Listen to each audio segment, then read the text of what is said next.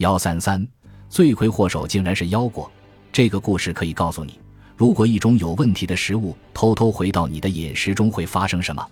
帕特里斯是一位极为消瘦的女性，从少年时期开始，她就一直在和类风湿性关节炎做斗争。这种疾病导致她的关节畸形。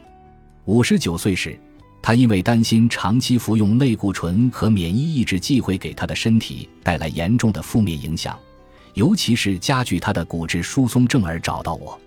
在我的建议下，他立即启动了植物悖论饮食计划。不到三个月。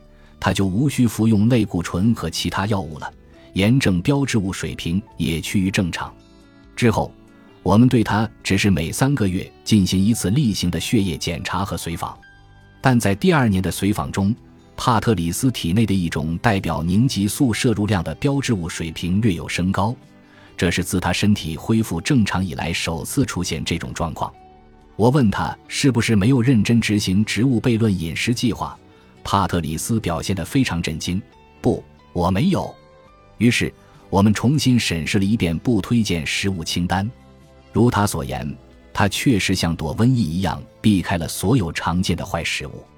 但当我们检查到腰果时，他说他完全忘了腰果也在不推荐食物清单上，而且他最近确实对这种食物非常迷恋。他的车上也放了一包腰果，在来见我的路上他还吃了一些。一个月后，他的复查结果显示，他的炎症症状已经消失了。当然，腰果也从他的饮食中消失了。